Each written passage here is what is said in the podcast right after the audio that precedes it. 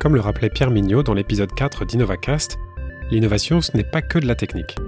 Le développement de nos propres méthodes de travail, c'est aussi de l'innovation. Et bien sur le territoire de Castres-Mazamet, il y a un endroit où justement on peut mettre à profit de nouvelles méthodes de travail en utilisant les technologies les plus innovantes. Cet endroit ouvert à tous, c'est InnoFab, le Fab Lab de Castres-Mazamet. Dans ce nouvel épisode d'InnovaCast, je vous propose de rencontrer Manon Sellos, la manager du Fab Lab, avec qui j'ai discuté de collaboration et d'imprimante 3D. Manon, avant toute chose, qu'est-ce qu'un Fab Lab et comment on devient Fab Lab Manager? Alors, qu'est-ce qu'un Fab Lab? Un Fab Lab, on le définit souvent comme laboratoire de fabrication. Euh, c'est un lieu accessible à tous euh, dans lequel on va fabriquer, la plupart du temps, avec des outils à commande numérique. Euh, donc on passe de l'idée à l'objet, en quelque sorte, grâce à des gens qui sont là pour nous accompagner dans nos projets, mais aussi des machines qu'on peut pas forcément trouver chez soi euh, parce que c'est des machines qui sont assez onéreuses. Donc on mutualise comme ça des outils et des compétences au service de projets de fabrication.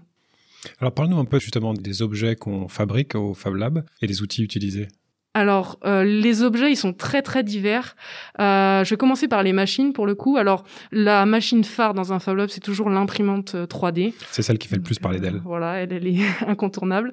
Donc, donc on part d'un d'un logiciel sur lequel on dessine en 3D, ou alors, comme je disais tout à l'heure, on, on, scanne un objet en 3D. Ensuite, on le on l'imprime grâce à un slicer, un, un deuxième logiciel qui nous permet d'avoir un fichier qu'on rentre dans la machine. Et, euh, et, comme ça, on passe d'un objet virtuel à un objet physique euh, qu'on a entre les mains, la plupart du temps en plastique. Voilà, il y a de l'impression métal, il y a de l'impression euh, alimentaire, etc. Nous, on n'est pas sur ces machines-là. On est vraiment sur de l'impression 3D euh, plastique. Euh, donc voilà, l'impression 3D. Après, on a une imprimante qui nous permet de faire du 2D, là plus pour de la communication. Donc tout ce qui est euh, euh, ben, flocage pour les transferts textiles, tout ce qui est euh, impression d'autocollants, etc., d'affiches. Euh, on a une petite machine qui, qui, qui, est très bien pour ça. après, on fait un peu d'électronique aussi. On a des, des, petites cartes électroniques qui nous permettent de faire de la robotique. Euh, donc là, c'est surtout sur des ateliers de sensibilisation. On a des petites cartes aussi qui sont des nano-ordinateurs, des petites Raspberry Pi qui nous permettent euh, de faire plein de projets, notamment des, des, projets comme la fraiseuse, voilà, la fameuse fraiseuse, euh, qui est un projet collaboratif que tous les adhérents, euh, enfin la plupart des adhérents ont participé à, à, sa conception. Donc elle est encore en cours de fabrication. mais l'idée, comme ça, c'est d'utiliser plusieurs machines pour aboutir à, à des projets plus ou moins complexes. Voilà. Alors la fraiseuse, c'est incroyable. C'est des pieds et des parties qui sont faites en plastique en, moulé en 3D avec une imprimante 3D. Oui. Le reste, c'est du recyclage. C'est ça. Alors on a, euh, alors pour dire au départ, c'était vraiment une idée des adhérents. Donc c'est parti d'une dynamique de, de, quelques adhérents qui ont euh, commencé par modéliser en 3D euh, la fraiseuse euh, et puis ensuite qui en ont extrait des parties pour faire euh, imprimer en 3D finalement la, la, structure de base. Donc il y a des pièces imprimées en 3D au Fab Lab. Ensuite on a pu récupérer des, des axes en, en aluminium pour faire la structure, euh, la seconde structure par dessus les, les, pièces imprimées en 3D. Et puis après on a pu récupérer par un adhérent euh, des moteurs qui étaient dans des télécopieurs, des gros télécopieurs administratifs qu'on a qu'on a recyclé, qu'on a intégré sur sur la machine. Et, euh, et, à partir de ça, on y met une broche et donc euh, on, on, peut fraiser du bois et de l'aluminium. Euh, c'est l'objectif avec cette machine, quoi. Et alors, à part ce genre de, de, projet de construction de la machine, avec quel type de projet les gens vous approchent pour collaborer avec le Fab Lab?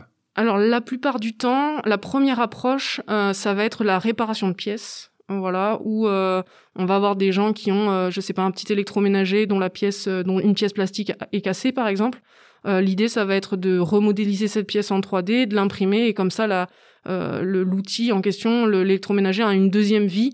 On n'a pas jeté, on a juste réparé une pièce. Donc ça, c'est la première approche la plupart du temps. On a aussi les projets collaboratifs qui permettent de, de regrouper euh, les intérêts euh, de fabrication des uns et des autres, euh, euh mais là au service du Fab Lab. Donc ça c'est d'autant plus intéressant. On commence souvent pour des projets personnels et puis ensuite on, trouve que l'ambiance est sympa, on s'y plaît et puis on participe à des projets un peu plus grands. Euh, donc un autre projet par exemple qu'on est en train de continuer, qui avait été initié par un volontaire en service civique, c'était un recycleur plastique. Donc ça, on, on utilise euh, de l'impression 3D, euh, mais en fait, euh, l'impression 3D génère des chutes de plastique assez importantes. Et nous, l'idée, c'était de pas jeter ce plastique parce que ça a pas forcément de sens. Hein. On n'est pas là pour euh, rajouter des choses dans la poubelle, mais au contraire. Et donc, l'idée, c'était de les conserver et puis euh, de les recycler. Donc là, l'objectif, c'est de les broyer, de les faire refondre et dans l'idéal de reformer du fil pour remettre dans l'imprimante, euh, mais sinon de faire de l'injection plastique. Donc là, vraiment, ben, on est sur une machine qui va avoir une vis euh, sans fin à l'intérieur et sur lequel on va pouvoir injecter le plastique et donc euh, le chauffer et le ramollir pour refaire, euh, refaire du fil ou, de l'injection plastique. Le profil des gens qui collaborent au projet du, Fab Lab, et en particulier des membres, c'est des profils très technologiques, sont des entreprises en plus des jeunes dont tu parlais. Parle-nous un peu de, la, diversité. Alors, on est, hum, on est sur des profils assez divers.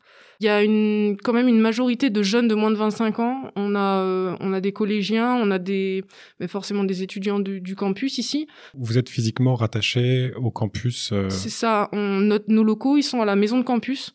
Euh, donc rue Firmin Oulès, à côté de la Borde Basse. Et donc forcément, on touche les étudiants, hein, les étudiants de l'école d'ingénieur ISIS, les étudiants de l'IUT, et puis aussi les étudiants de la Borde Basse. donc, donc on a ce, ce vivier-là. Après, on est, euh, on aussi en relation avec euh, certains porteurs de projets en entreprise. Donc là, euh, par le biais de la Technopole notamment, des gens qui ont à un moment donné une idée, qui ont envie de la concrétiser pour un projet d'entreprise et qui ont besoin d'un premier prototype, qui n'ont pas forcément les compétences et les machines avec eux. Donc ils nous viennent, ils viennent nous voir et puis comme ça, on, on expérimente un peu leur premier proto. Et puis ça leur permet derrière d'avoir quelque chose de concret à présenter à un potentiel financeur ou, ou même se baser pour faire une preuve de concept par exemple. Euh, donc ça, c'est assez euh, intéressant pour eux en tout cas. Et, euh, et après, pour, euh, pour tout ce qui est particulier, donc là, on dit les personnes de plus de 25 ans, ça se passe comme ça quand on adhère au Fab Lab. On adhère en tant que moins de 25 ans, entreprise ou particulier de plus de 25 ans. Euh, donc pour les, les, les, personnes de plus de 25 ans, bah alors là, c'est très très divers. Il y a des, euh, comment, il y a des profils très techniques qui sont voilà issus de, de l'industrie, de la CAO, enfin de la fabrication euh, vraiment technique. Et puis après, on a des artisans, euh, des gens qui euh, travaillent le cuir, par exemple. On a eu l'occasion, euh, parce qu'on a eu l'accès à une découpeuse laser au Fab Lab grâce à l'IUT. Et, et donc, il y a, y, a, des artisans comme ça qui, qui personnalisent un peu leur création via cette machine, qui peuvent pas se payer à titre individuel. Donc voilà, on est aussi en lien avec le lycée de de Revel sur tout ce qui est ébénisterie. Voilà, donc ils viennent faire aussi leur leur proto chez nous. Euh, donc on, on, a vraiment euh, euh, tout type d'âge. Enfin, on a des, des enfants de ça commence à partir de 12-13 ans, voilà, pour être un petit peu autonome sur les machines, jusqu'à, euh, je sais pas, le plus âgé, je vais, je vais pas oser dire son âge, mais voilà, la soixantaine. Et, euh, et, euh, et, tout ça, ça coopère, ça cohabite, et puis ça, ça, ça, fait, ça fait vivre un peu le Fab Lab, et c'est, c'est très chouette, quoi. Et chacun se transmet le savoir, évidemment. Euh. C'est ça, oui. C'est aussi le principe, c'est que quand on vient au Fab Lab, on, on, apprend des choses, et après, à notre tour, on peut apprendre aux autres.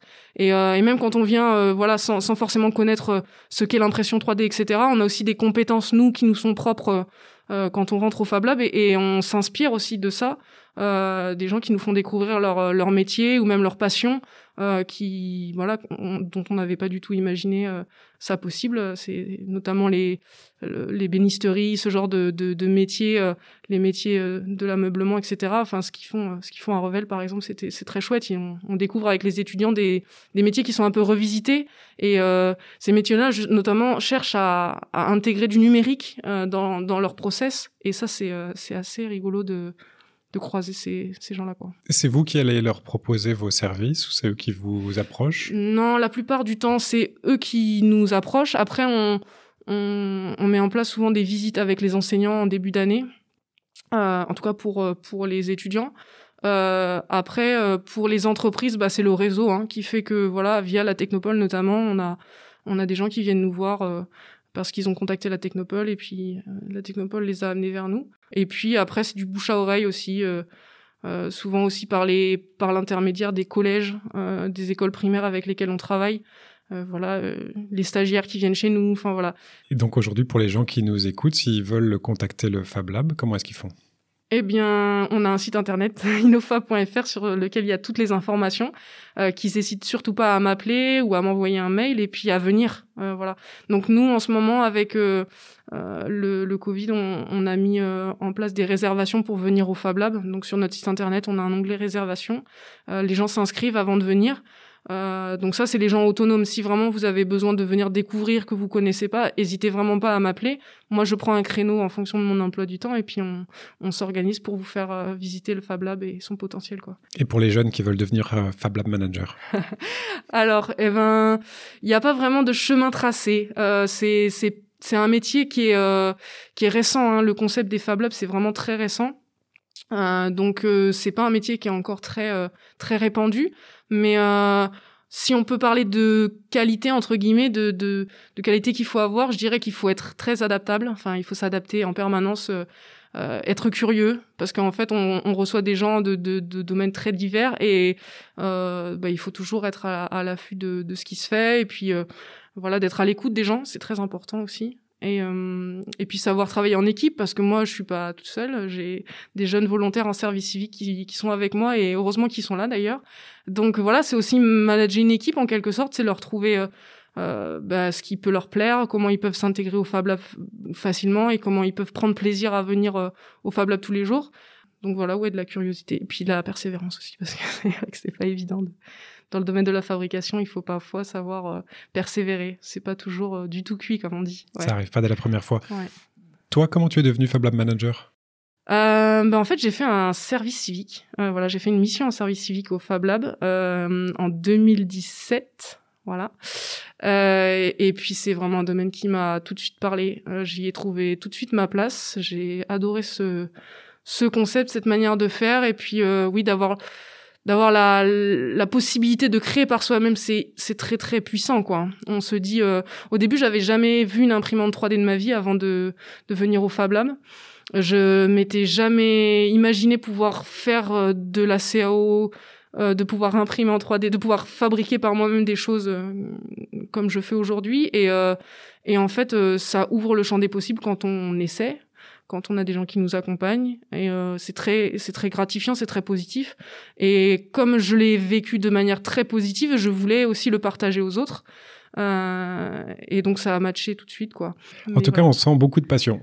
Oui, Ouais, il en faut. Aussi. Ça, c'est ça. Et j'invite ouais. tous les gens qui sont curieux de venir euh, te rencontrer, de venir voir euh, InnoFab. Ouais, euh, la passion est évidente. Mm -hmm. Et en plus, on a l'occasion de découvrir ou peut-être de jouer au Cluedo que vous avez fabriqué vous-même avec vos oui, propres oui. pièces, ouais. avec les cases. C'est ça. Voilà. On, on fabrique plein de trucs. Fabrique vos propres jeux et votre Monopoly aussi. Ouais, c'est ça. On, on, essaie de fabriquer aussi de manière ludique. On essaie de voilà, du fait qu'on soit aussi en lien avec les enfants beaucoup, on essaie de de rendre les choses assez rigolotes quoi. Voilà. Super. Donc, Manon, merci beaucoup. C'était hyper avec enrichissant. Plaisir. Avec plaisir. Merci. À bientôt. Merci d'avoir écouté cet épisode d'InnovaCast, le podcast de Castres Mazamet Technopole.